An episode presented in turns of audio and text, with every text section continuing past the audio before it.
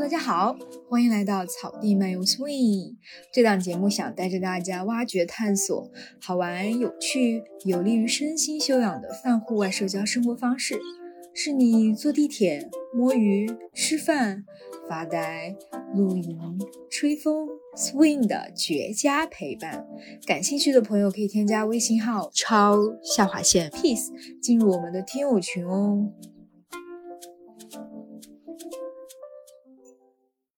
在这边那么久的话，的确会相对的比较节奏比较慢，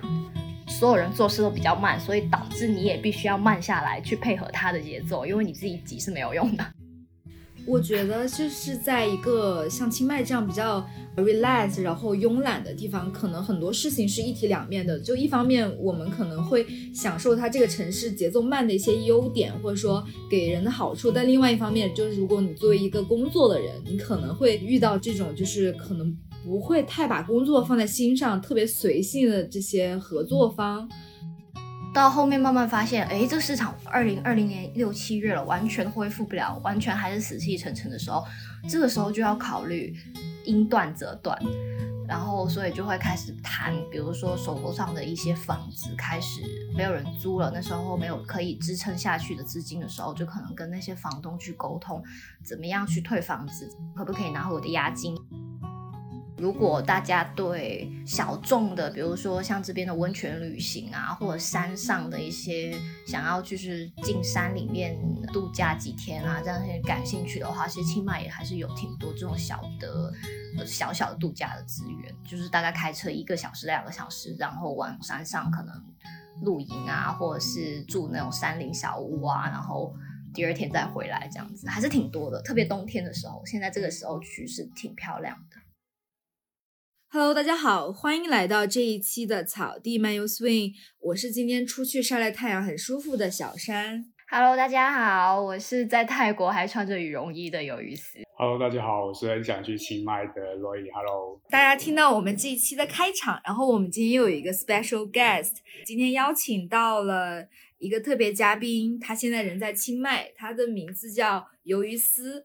他的人生故事其实是非常的精彩，经历过二十三岁北漂打工，二十五岁泰漂创业，二十八岁遇上疫情打回原形，二十九岁特殊时期自力更新这样的人生阶段。那先请鱿鱼丝给我们打一个招呼吧。Hello Hello，大家好，我叫鱿鱼丝。Hello Hello，欢迎你做客我们的草地没有 swing。刚刚其实我们也有就是小小的介绍一下你，你可以在呃就是说自我介绍一下吗？整个过程的话，如果是我的话，我是二十二岁大学毕业，然后在广州是从事传统纸媒的新媒体编辑，然后旅游是旅游杂志方向，然后二十三岁去北漂的时候呢，是呃也是到旅游互联网公司去从事新媒体运营这一块，然后到了二十四岁的话，就从那边离职了，然后就在跟旅游圈的前辈，然后一起创业，然后做旅游定制。然后到二十五岁的时候呢，就是从着这个定制的方向，然后就觉得哎，值得来清迈这边开一家海外办公室。我就一个人像当了公司的开荒牛一样，就二十五岁的时候就来到清迈这边开始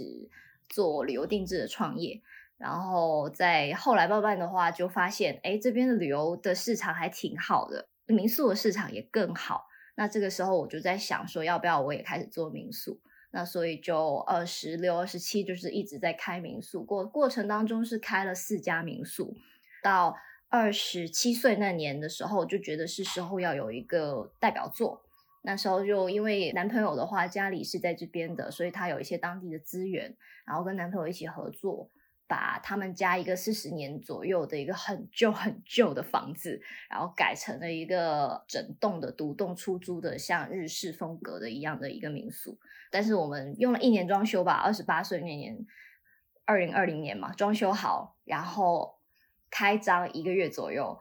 疫情就来了。那这个时候就慢慢慢慢，就是二十八岁遇上疫情，打回了原形。也没办法，就慢慢的去收拾一下一些就是可以嗯退掉的房子也好，或者是可能要开源节流，或要比如说可能工人要换掉，或者是变成自己来也好。那慢慢到后面就是最近的话，民宿市场开始升温了，开始回暖了。然后我们手头上有的房子，就是之前装修的那栋也好，还有我男朋友家还有一些其他房子也好，我也开始慢慢的把它小小的改动一下。哦你们现在也还在做民宿，所以疫情前我自己手头上有四栋民宿，疫情后现在我们还运营的三栋。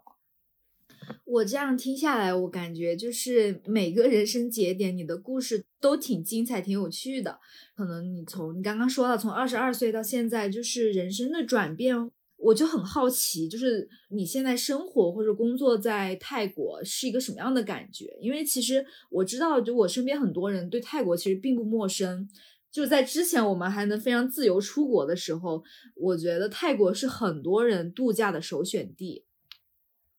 嗯，对，因为价格会比较优惠，很有性价比。这个性价比是到什么程度？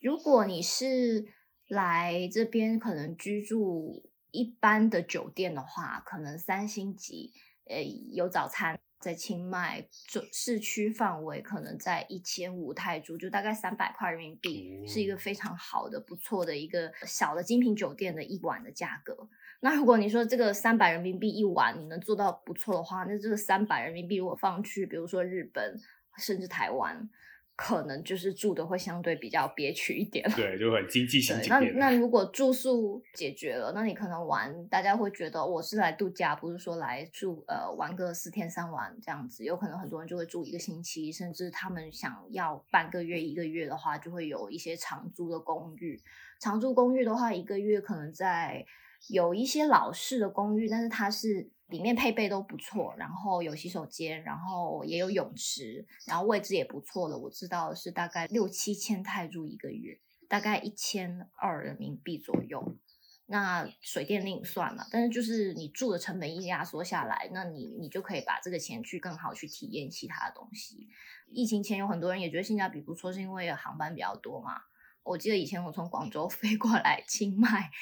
的机票比我以前飞北京的机票还要便宜，来回哦。以前如果是来回清迈的话，从广州来回清迈大概一千五人民币已经很不错了，而且是南航不是联航哦。哦，玩的比飞台湾还要便宜一点点。对啊，台湾还有一个就手续相对麻烦嘛。那泰国这边签证会之前会比较宽松啊，旅游的话就是旅游签也很很好办，落地签也很好办，所以其实。很多各种的因素让大家都会觉得在清迈其实生活的非常的轻松，在这边那么久的话，的确会相对的比较节奏比较慢，所有人做事都比较慢，所以导致你也必须要慢下来去配合他的节奏，因为你自己急是没有用的。那慢之余的话，这边的整个城市，就是我生活在清迈的话，整个城市是比较小的，然后它的整个城市的氛围也是很轻松、很自由的，因为这边很多咖啡店。就可能这个星期又开了一家新的，然后我就会去看看，然后那个星期又开了一间什么什么的，就是你会整个感觉你会很轻松自由。诶，那我觉得就是好像作为一个游客和就是像你这样长期在这里生活工作的人看清迈可能还是不太一样。我也挺好奇，比如说你现在就是在泰国有一份自己的事业，那你遇到这种节奏很慢的这种城市，你在跟他们这些当地人打交道的时候，有遇到什么比较？记忆很深刻的事情吗？哇，那这个很痛苦，这个非常非常痛苦。最简单，如果我先举一个小的例子吧，就是我之前在装修那栋四五十年的老房子的时候，我有遇到过这边的工人常常会不来，为什么呢？就是今天我要给我女儿办身份证，我不来，我请假。呃，今天下雨，我不来，做不了事情。然后今天他家谁谁谁丧礼要去，今天是他家谁谁谁结婚要去，那样就一整天就下来了。其实他每个月都有假期，有各种佛节，或者是皇室的生日，或者是一些他们原来的一些传统节日。其实每个月都会有那么几天的假期，所以你就会觉得啊，这样下来一个月没有多少钱是开工。然后你想跟他急，你跟他说哦，不行，我就要趁着这个旺季之前要开成功什么什么的。但是你你心里急是没有用的，因为给了这个压力给他们，他更加不愿意快去做，然后一直跟你说“宅烟烟”，就是泰语，他就是让他慢慢来，就跟我说“宅烟烟，宅烟烟”。你作为一个就是刚融入这个边社会的人，你是完全就是心是不可能就是慢慢来的。你看到这些，因为你每天花出去就是时间成本跟金钱的压力，所以你就希望以一个投资人来说，我就当然希望就是我越快开张，我越快能收回成本。但是他们就是没有 get 到你这个，而且他们也老实说，就是我个人认为是泰国本地人，特别是像建筑工人这种，或搞卫生阿姨这种，相对并不是中产或者是。比较劳动人民阶级来说，我会觉得，嗯，他们的对于工作的负责任的意识是比较低的。所以我在跟他们沟通的时候，除了因为语言的障碍，因为要说泰语，然后还有这个关于工作负责这个意识方面，我真的是觉得真的是非常的痛苦。但是做到后面，我就会发现一点，就是这已经是超过我自己能力范围以内我能控制的东西。之后遇到同样的问题，或者是后面我为什么我怎么样改进，就是要不就是我自己去提高我自己的能力，去做到他的事情，能把这个东西控制在我自己手上。就是比如说有些东西他们不能收尾的，那我就会自己收尾。就比如说像现在我的房子，有可能每一年都会遇到一些墙缝会裂开啊，或者是有墙面脏了要重新油漆。那像这种的话，可能我就觉得太简单，那我就学会自己去补。补墙缝啊，自己去涂漆呀，怎么就是这些小东西我可以自己做。那如果是遇到大东西的时候，那可能就是我要了解我这个工作实际上的含金量，它的操作流程是怎样。然后我请一个相熟的工人，跟他确定好大概什么时间，或是拒绝直接说明白，今天、明天或者是一个月能之内把它完成，然后签好合约，说固定几月几号能完成。如果你不能完成的话，你预期多少要给我多少罚金，然后再加上自己要请一个比较好的监工，或者是请常常要自己常去看，那这样子才能保证这个东西是按照你的时间范围内去完成的。就是这是我学到的一个小的经验呢，在泰国遇到就是大家都比较散漫的状态是这样子做，嗯。能做到的就是你要打磨好自己的心态，不能够自己也急，然后也其实做好了不可能会改变他们的决定，能改变就是你自己的想法。这样，我觉得就是在一个像清迈这样比较。relax，然后慵懒的地方，可能很多事情是一体两面的。就一方面，我们可能会享受它这个城市节奏慢的一些优点，或者说给人的好处；但另外一方面，就是如果你作为一个工作的人，你可能会遇到这种，就是可能不会太把工作放在心上，特别随性的这些合作方。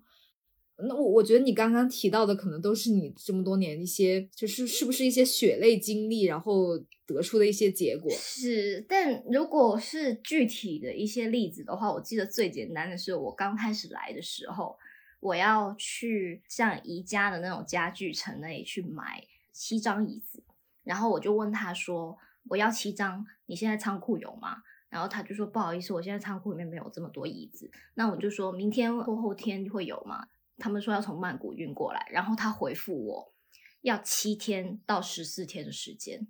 才能够买到这七把椅子，我我整个人就惊呆了。就是我到后面我发现，真的，我每次只要买任何东西，大量的书架也好，桌子也好，甚至有一些架子那种置物架，我买超过三个，他就跟我说他一定要从曼谷运过来，具体要多久？七到十四天。我这在国内完全是很不可思议。我天，这是完全我那时候听到，我说啊，要七到十四天，我整个人惊呆，而且那时候我刚来，我就真的觉得怎么可能会有这么慢？感觉国际物流都已经到了。对啊，那就还不如直接在某宝上面去下单啊。那那时候某宝没有那么方便了，是啊，现在国际物流比较好，那时候。一九年之前，就是我们都不可能直接直运过来，哦，就是淘宝下单了，然后直运过来不可能。以前我都是要买一些什么小的东西，我都会拜托朋友啊，或者是客人帮我人肉带。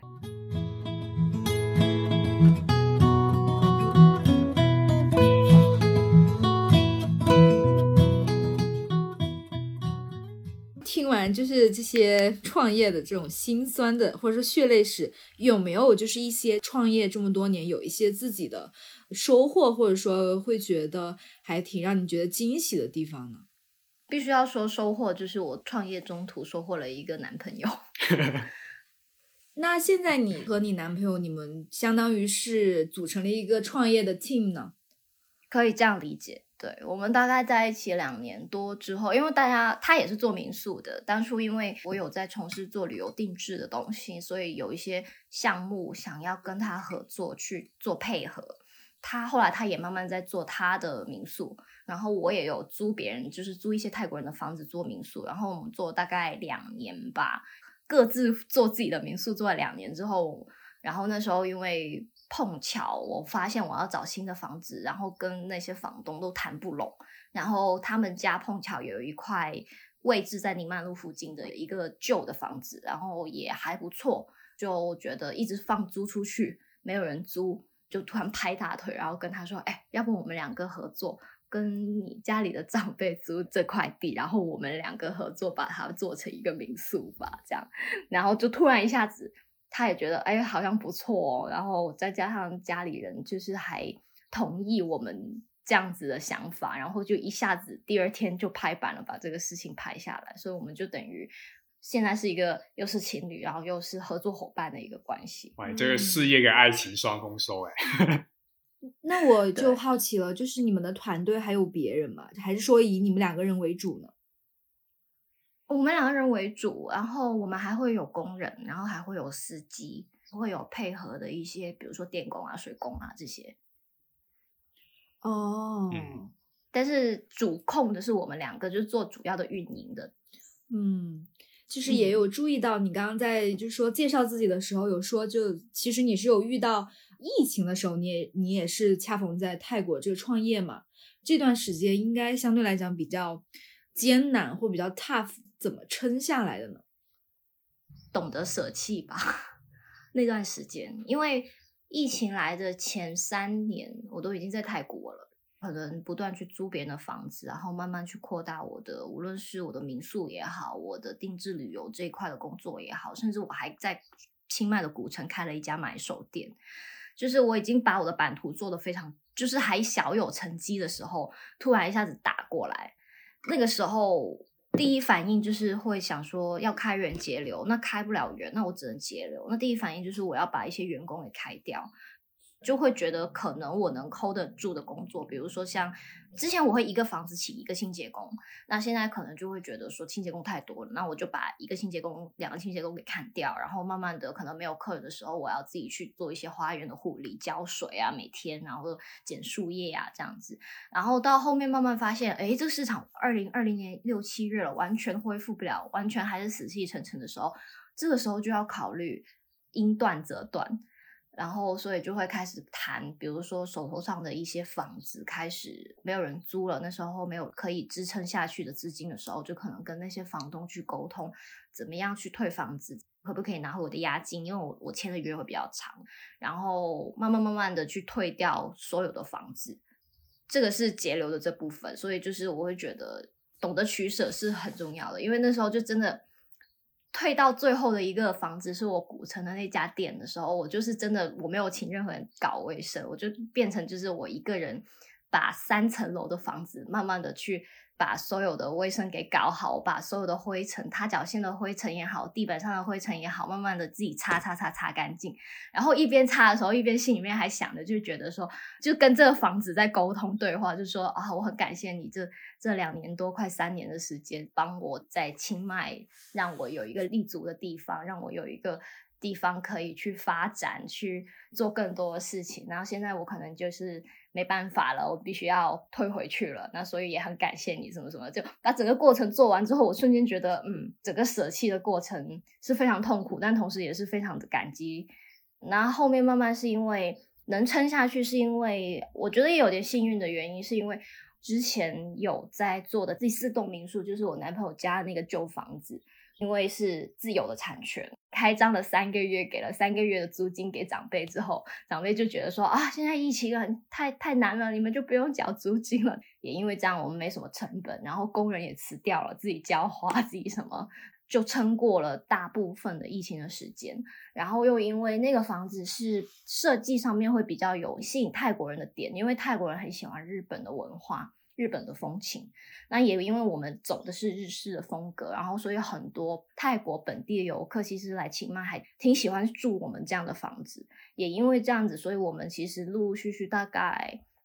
二零二零年大概九月、十月的时候开始，已经慢慢恢复了订单量，可能回到疫情前的六七成吧。因为价格还是会降低一点点，然后来吸引更多的泰国人。也就是因为这样，其实还是会有一些收入，然后同时也不会让自己那么颓废。因为突然一下子那么大工作量，然后疫情后就是完全没有，然后也因为这个民宿，然后让我觉得慢慢会会有跟客人接触啊，或者是。有一些收获到了一些，除了有金钱以外，也会收获到一些客人他们的称赞，会觉得说，哎，这个房子的设计很好，然后功能很合理之类，他们很喜欢，也瞬间让我觉得，就是让我能撑过这个疫情的感觉。其实无论遇到疫情也好，或者遇到其他大的一些风浪问题也好，只要有好的产品跟作品，还是能够支撑下去的。有一丝的经历，我觉得就是虽然在很艰难的这个情况下。我感觉到你是一个挺乐观坚强的人，就是面对这种可能大环境的突变，或者说很不可抗力的因素，这几年确实比较特殊。然后我看到国内就是在中国有一些这样的酒店业、民宿业，然后以及包括餐饮业，其实受到的打击或者影响都还挺大的。但我觉得你刚刚的那个经历应该会给我们的有一些听众朋友一些启发或者说鼓励，就是当遇到这种人生可能有些你想不到的一些变化的时候，一定要乐观，又有一颗很强大的心脏，然后去比较灵活的去转变吧。因为你刚刚说到那个开源节流，还挺是能适应当时那种变化的。当初我们做了一些小的改变，也是二一年的时候，其实我们有大半年都没有客人。因为泰国的疫情开始又二次爆发，就有点像现在国内的情况，然后身边阳性的人越来越多，也因为这样，所以其实国内游客没有很多，所以那时候我们就开始考虑，如果有一些不错的客人愿意长租，比如说租一个月，因为我是日租，那如果他愿意月租，那我也很愿意月租给他这样子，所以就是中间有大概四到五个月，我是长租给了一个曼谷来的夫妻。收入不算多，但是就等于有了一个流水跟收入。可能就是遇到这样的情况的时候，可能要适应去多变吧。就是如果遇到真的看不到任何前方任何有有有希望的时候，可能还是要根据市场去变化自己手头上的产品。那整个这种就是比较低迷的时间，大概是持续了多久呢？呃，可以说从二零年三月。到二一年的十月，整个过程是这样子。中间可能，比如说二零年的十月到十二月，可能游客回来一点点，但是突然一下子疫情又爆发了。然后二一年的一月到十月都是比较低迷的状态，可能就是一个月可能接个三四单吧，这样子。哇。那你平时都在干嘛？哦，我我就学泰语了，我就变得就是开始要找一些东西做，那我就开始报泰语班，去跟老师学泰语。对，然后就之前没有时间嘛，然后也之前没有时间把泰国这边驾照考下来，这样，因为我其实在国内我我没开过车，然后也没学过车，然后就来到这边之后就觉得那这边考驾照比较简单，我就把它给考了，就可能人生技能方面就提高一下这样。对，就是抓着时间去充电。嗯，对对对，主要是也没什么事情做嘛，在这边，你你每天待在家，可能胡思乱想不动的话，可能会更糟糕。那可能出去多跟其他人接触，然后学一点新的东西，会更加充实一点。这样子，主要是也不会胡思乱想。嗯，对，我觉得现在疫情就是很需要这种，就是给自己找事情做，然后真的都是去。外面就是跟不同人接触，我这才不会胡思乱想。我觉得国内人也是要这样。对，我这段时间也开始慢慢，就是因为以前我是做媒体的嘛，以前我那个年代是从就从微博开始做起来，然后到后来公众号，也因为来泰国之后我实在太忙了，所以我完全就是自己手头上的那些社交媒体账号完全都不更新，也不做什么。然后后来会觉得说时间有了，那倒不如我也好好自己总结一下自己的一些经历，才会把。这些东西抛在小红书上面，小红书新开了一个账号，然后再去分享一些经历这样子，然后也好像也挺多人觉得说，呃，挺掰我这个经历，然后也会交流一些他们的想法或者什么样，也会从中因为这样，其实我认识了很多，他们也挺有远见，然后也挺对泰国这方面有了解的一些小红书的用户，然后所以有些时候像最近来清迈的人多了，然后很多是会从小红书上面约我，就是希望面谈啊，然后交流什么的，然后从中我也会认识一些挺不错的朋友。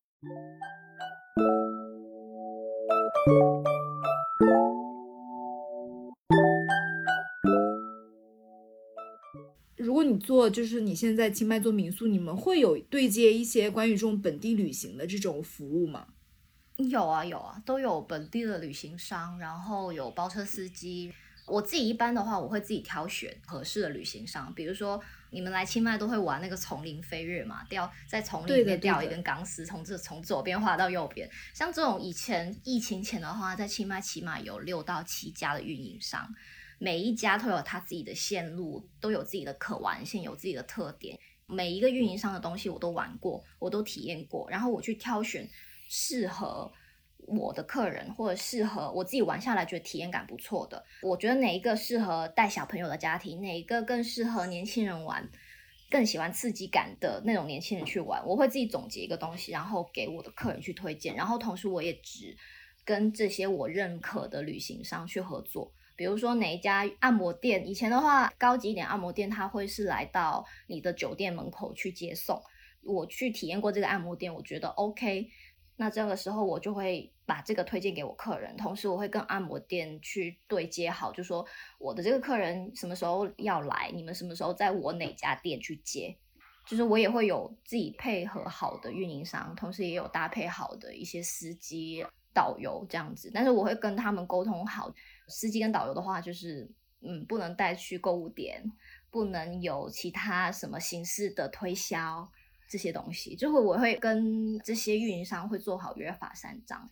嗯，那我觉得这蛮好的，就是避开很多人的痛点，就被强行拉到某一个地方，从就是入口走到出口，然后要经过一个就是什么购物街之类的。对，因为我自己也很爱惜我自己的名声，我也希望就是我体验过，觉得这个东西是好的。我才推荐给我的客人，就是我也希望他们能有好的体验，这样子。同时，我也希望就是因为这样子，对我们的满意度会更高。嗯，那我还很想问一下，就是除了你刚刚说到，就是在清迈很火的那种丛林飞跃，还有没有什么这种本地旅行的项目，可能你会很推荐朋友们过来玩的一些项目？这样，清迈其实可以玩的项目还是挺多的。那你常见的就是丛林飞跃，然后那些保育大象营，就跟大象一起洗澡啊那种，这些是比较 basic 的。大家一般想要来体验这边文化的话，会想来。那现在的话，会慢慢会有一些其他的 activities，比如说像蓝染，蓝染一块一块丝巾、一块布或者是一件衣服，然后要不就是做陶艺。这边的市集也很多。除了周六周日夜市以外，现在周末上午也会有一个叫金斋 Market，就是简称叫 JJ Market，就是当地的一些手工的设计师会在星期六、星期天中午一点之前，他们都会在固定的地方摆摊，然后去卖他们手工的一些设计的产品，然后有衣服、包包，然后各种皮具。然后也会有一些小吃这样子，我会觉得那个市集也是除了游客会去，当地人也是很爱去的一个地方。而且这个其实已经不算小众了，还是很多人都知道。但是这个市集是因为是当地的这边 Central 集团，就是那个常常购物广场那个品牌 Central 集团牵头的，所以整个规模还有选品各方面，还是我觉得这个市集是非常值得逛的。然后如果大家对小众的，比如说像这边的温泉旅行啊，或者山上的一些想要就是进山里面度假几天啊，这样些感兴趣的话，其实清迈也还是有挺多这种小的呃、小小的度假的资源，就是大概开车一个小时、两个小时，然后往山上可能露营啊，或者是住那种山林小屋啊，然后第二天再回来这样子，还是挺多的。特别冬天的时候，现在这个时候去是挺漂亮的。听得我已经很心动了。像我最近有很多朋友，就是小红书上这边认识的，然后见了面之后，他们也会觉得在清迈留四到五天不够，嗯，他会有特别这样的感觉。除了玩什么大象营啊、泰赛克啊这些玩完之后，他就会觉得哇，这边市集好多、哦，特别你要周末来，你周末来的时候，早上逛完一个市集，周六早上逛完一个市集，然后晚上逛一个市集，然后周日早上又逛另外一个市集，然后晚上又逛另外一个市集，然后他们就会觉得这市集逛不完。每个市集都有他自己的一个小的特点，他都会觉得很吸引他，想要买。那逛完市集之后，这边还有很多一些按摩店，然后还有小众的一些体验，像我之前说的蓝染什么的，然后还有这些路边的，就整个市区范围之内有很多很好的咖啡厅。就如果对咖啡有研究的话，其实，在台北这边有一些很多，无论是设计装修氛围，还是它的选豆，然后它的。店主会有一些故事，或者是他的那个冲调的那个方法会有不一样，很多就是有各有各特色的一些咖啡厅。然后他们觉得，就逛这些咖啡厅，他们都可以逛个两三天。是我就很心动了，而且很便宜哦，很便宜哦。我们这边买一杯 Americano，大概价格五十到七十泰铢，大概是十块人民币到十四块人民币是一个平均水平。如果是贵一点点，比如说大概在。Americano 的话，大概在八十泰铢到一百泰铢之间，大概是十六块人民币到二十块人民币，是属于比较高档的咖啡厅。它可能就是除了豆子比较好以外，它可能就是装修会很好，它可以卖这个价格。但一般来说，就是我们价格在五十到七十、八十这样子。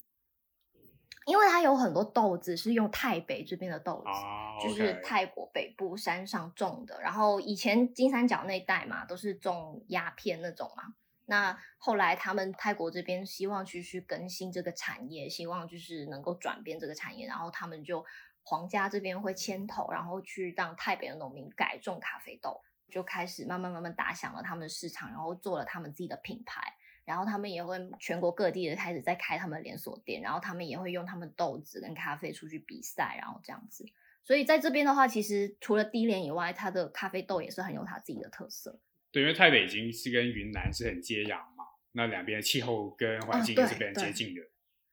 是是是，所以云南那边咖啡豆也很不错啊。对啊，因为这几年在国内的咖啡产业，就是用云南豆的比例，我觉得提升的非常快。嗯，因为运费啊各方面成本的原因吧，也会能够压缩一点成本。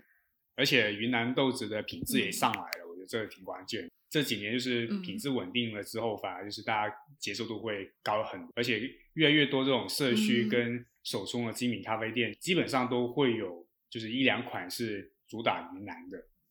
现在可能是因为国内的咖啡店也迸发了太多吧，好几倍。我觉得每一个咖啡店的店主，其实他愿意去。投入在做这个行业的话，他绝对是有他自己人生不错的故事，而且他有跟他自己的生活哲学跟追求，才会愿意去投入做这个产业。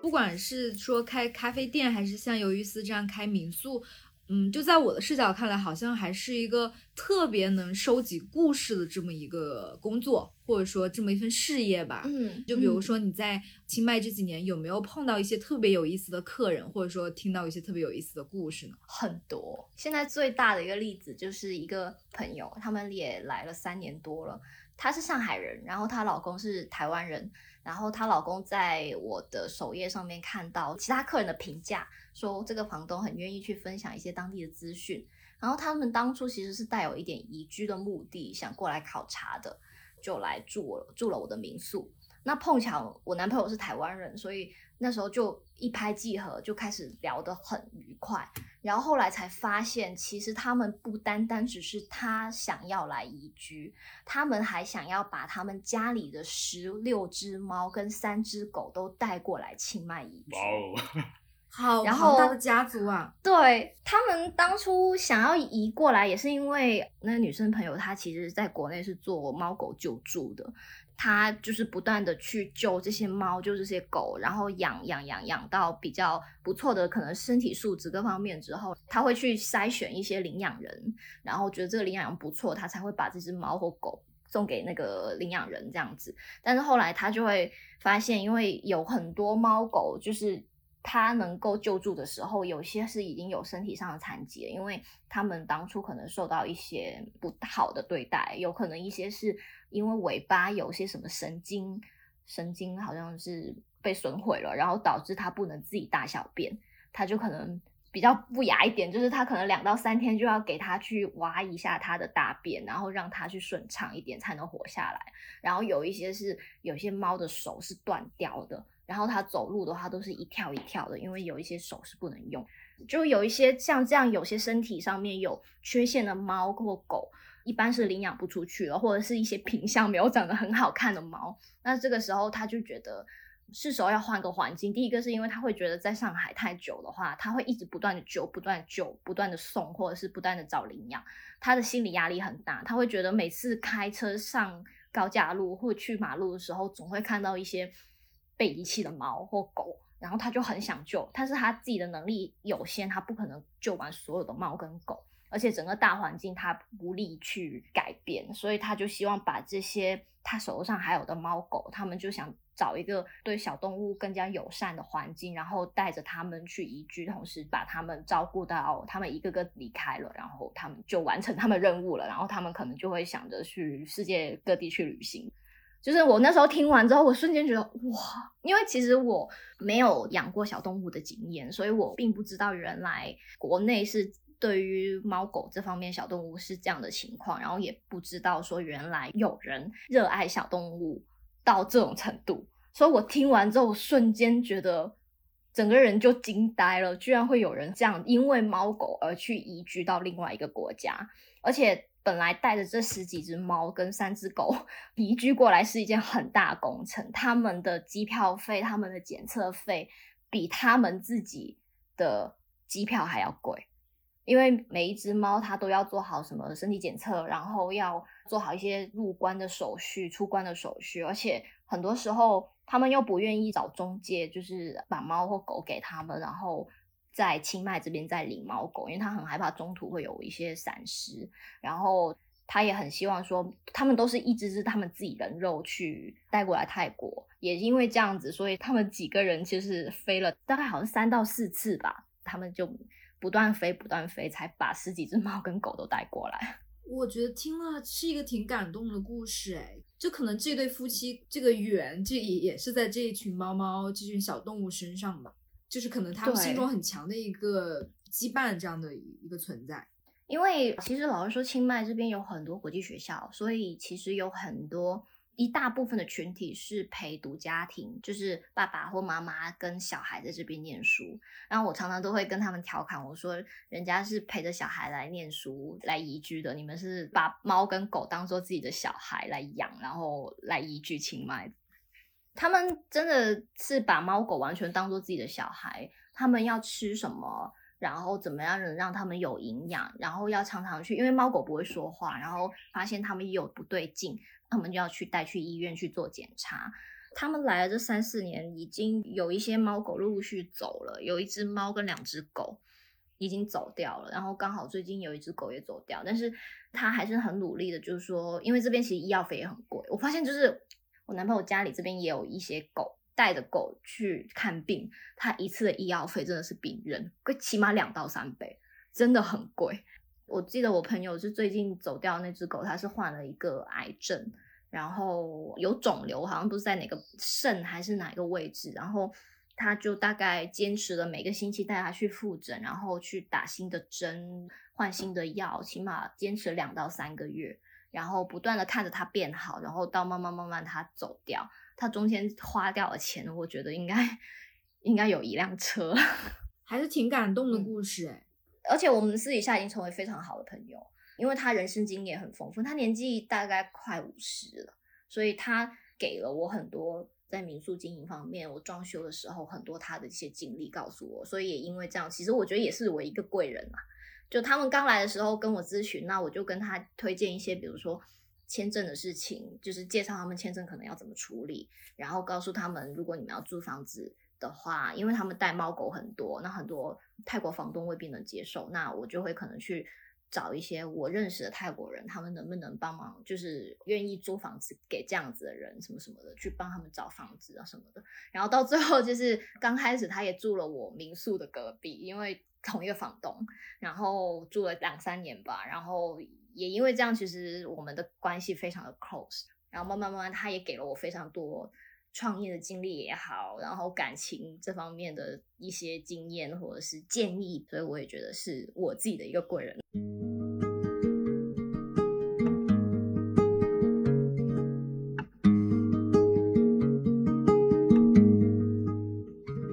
像你现在在民宿，你碰到的客人基本上主要是来自于哪些地方或区域呢？哦，这个很分的诶。疫情之前，我百分之九十九都是国内的客人，然然后时不时有些时候会来一个老外，或者是来一个台湾人，但是百分之九十九都是国内的客人。然后疫情之后前两年，大概今年年初之前，我都是泰国客人，全部都是泰国人，都是可能曼谷来的呀，或中部比较经济发达的省份，然后过来旅游的这些。到今年一月份左右，开始慢慢有一些欧洲的客人，然后就是世界各地开始有了，开始有一些美国的客人，什么澳洲的客人，各种的，缅甸的、越南的，什么都有，开始慢慢来了。然后最近的话，比较多的是新加坡、马来西亚的。对，感觉这个趋势好像是越来越开放了。嗯，的确是，如果你从一个商业模式来说，你不可能单靠单一的客源。你还是要做更多的其他客源去补充嘛，所以现在想想，其实我也觉得，哎，还不错。我们会发现，不同房子的设计真的会只吸引某一个区域的人。像我，我男朋友现在他一直在运营的那栋民宿，比较传统的泰国风格，然后里面的家具都是那种很实木，爷爷奶奶那种红木雕花啊那种风格的家具。然后在疫情期间的时候，你会发现。泰国人不会愿意来住这个房子，所以也是因为这样，其实，在疫情期间，这个房子没有到很好的一个营业额。但是，一到二二年年初，今年年初开放的时候，就一下子外国人回来的时候，这个房子就突然又爆满。就是更多的是针对是欧美的游客，他们会非常喜欢这种木头啊、雕花呀这种，甚至。不是老年人，甚至是更多小朋友，他看到一些造型很独特的那种木头的椅子，他会直接说我很喜欢这个。就是不同房子的风格会吸引不同区域的人。嗯，然后我日式那栋的话，其实也会有很多欧美客人，但是我会发现好像更吸引亚洲的客人，比如说马来西亚、新加坡这样子，我觉得比例会比欧美的更多。嗯，就是可能那个风格是比较偏亚洲化。然后我另外一栋是传统的柚木式的结构，但是它是前两年新盖的，所以就是里面的采光也好，家具的设计也好，会比较现代一点点。因为那栋是做那种露营风格，前两年就是上一年不是小红书很火那种露营的东西嘛，然后我也想凑一下这个潮流，然后就把这个空置的房子改了一下，就做成像露营风的房子来做民宿，然后你就会发现。哎，吸引的客人又是不一样的。如果面对，比如说，可能二零二三年这个泰国这边的趋势已经慢慢变好的这么一个情况，你这边的民宿会有什么样的一个准备吗？比如说，像你刚刚说的，把风格变得更加多元，或者说可能会去看更多的地，看更多的房子，会有这方面的一个准备吗？啊，手头上的房子的话，第一个会做好维护的，因为泰国的天气影响，所以房子的折旧率非常的高。所以每年我们都要做好一个维护。那比如说有一些房子比较旧了，像今年大概十月左右，我们把整个房子的屋顶全换掉，瓦片全换掉。像这种基本的维护，我们还是会做。那如果有一些房子看起来可能风格会不一样，像我刚刚跟你说的那套比较泰式风格房子，我会可能考虑就是不用大改的情况下去改一下软装，比如说把一些靠枕的颜色换一下，或者是把墙壁的颜色换一下，这样让它看起来比较 modern 一点。但是同时我也希望保留它原来的这个味道，就是有一点传统的味道。保留原有的这个客人，更多的像你说的去开拓新的东西嘛，开拓新的民宿、新的产业。那其实这个事情我已经有做两年了，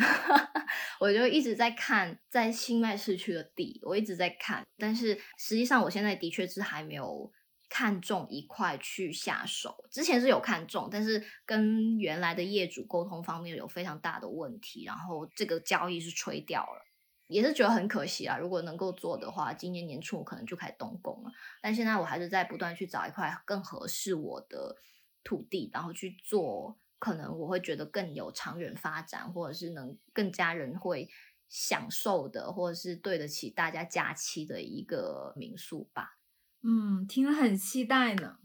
我觉得未来 说，我要是我没有机会再去到清迈，一定要去你的民宿去玩。谢谢，我再努力看看，因为现在我的民宿都是整栋出租的，就是一个房子可能有三个房间，然后四个房间这样一整栋，就会常常会会遇到一些。小红书上面也有很多人问，哦，我两个人，我三个人，我想问问有房吗？这样就很多人就是人数会比较少，所以他可能未必能整栋租下来。所以我之后会完善我这个产业链，就是我可能会做一点综合型的民宿，又有单间又有酒店这样子，嗯，去适合不同形态的游客的一个住宿要求。那可能之后也会去考虑，如果土地面积比较大一点的话，可能会再开一个小的店。可能是外租给别人，是餐厅也好，按摩店也好，画廊也好，去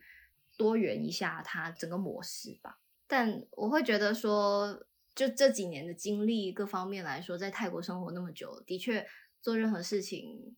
除了慢慢来以外，然后也希望就是所有人明白自己想要的是什么，然后保持耐心，把一个产品打磨好，那总会熬过所有的大风大浪。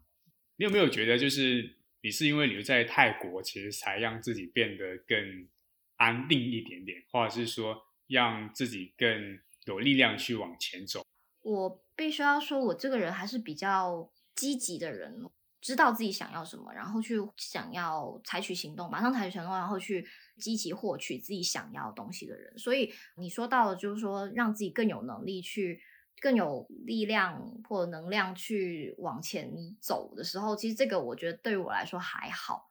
但是泰国的这几年的经验带给我更多的就是说，怎么样适当的慢下来，适当的停下来，让自己休息也好，打磨自己的心态也好。我觉得这个是泰国这段生活经历带给我的一个收获。因为以前我就是典型白羊嘛，我就是冲。不怕做不到，就是我总觉得我可以的，我只要愿意去做，我都能够成功。只要我看中了一个这个事情，我做好了研究，我觉得这个事情能有成功率的话，我去做，我相信我都能做到，而且我能做到不错的成绩。我都是有这样的心态，所以我就是不断的去做，相信我能成功。无论中间遇到什么样的事情，我相信我都可以。然后我就是不断去扩展我的版图，但是中途我必须要说这段时间。一七年到二零二零年，在泰国这三年的时间，我真的活得很累。这种累，其实我真的不自知，因为我知道我事业成功带给我的一些成就感，我会觉得很满足。但是后来，其实回想起来，我的那个身体的累，还有心态上面是会有那个变化，就会觉得说那种累是。身体告诉我我已经有点不行了。我身边朋友每次看到我都会觉得说你的神态各方面看起来很累。到后面因为疫情的时候，甚至因为在泰国做这个老房子改建的这个项目之后，我才发现说，我即使多有能力，有些东西我掌控不了，我做不了的，那人家不愿意帮我去做，或者是拖我时间去完成的，我真的是的确无能为力。我要接受自己的无能为力。这个事情，我不再是说像以前觉得说，我只要愿意去做，我就可以成功。第一个是接受了我自己的无能为力，第二个去接受了怎么样去耐心的去把一个产品打磨成更适合大众的一个产品，去打磨成一个更好、更长远的一个东西，能够让我有更长远的盈利的一个产品。这个是我第二个收获的东西。嗯，觉得就是泰国这段的生活，就是更多是告诉我如何。适当的放缓脚步，适当的去享受生活，而且适当的去更有耐心的去做事情。对啊，就是这种状态，就是跟以前的时候就真的差异真的很大。所以我刚刚为什么想说，就是嗯，几年前，就是五年前去泰国的时候，可能刚好那时候状态让自己从最热闹互联网一下到了非常安静、非常慢节奏的泰国。那我们这期就是请尤伊斯跟我们讲了他很多人生转变以及机遇的故事。我相信很多听众朋友应该可以受到一些鼓励和启发，或者说陪伴。就如果这个时候你也可能遇到一些人生中的低谷，或者说有一些转变的时候，这期节目会给你一些陪伴感。未来如果我们真的就是国内开放了，然后特别希望去到你的民宿去玩，欢迎欢迎欢迎，好的好的，提前提前说，庭前留发。好的 好的，没有问题没有问题，嗯，好的，那我们这期节目就到这里啦，拜拜拜拜。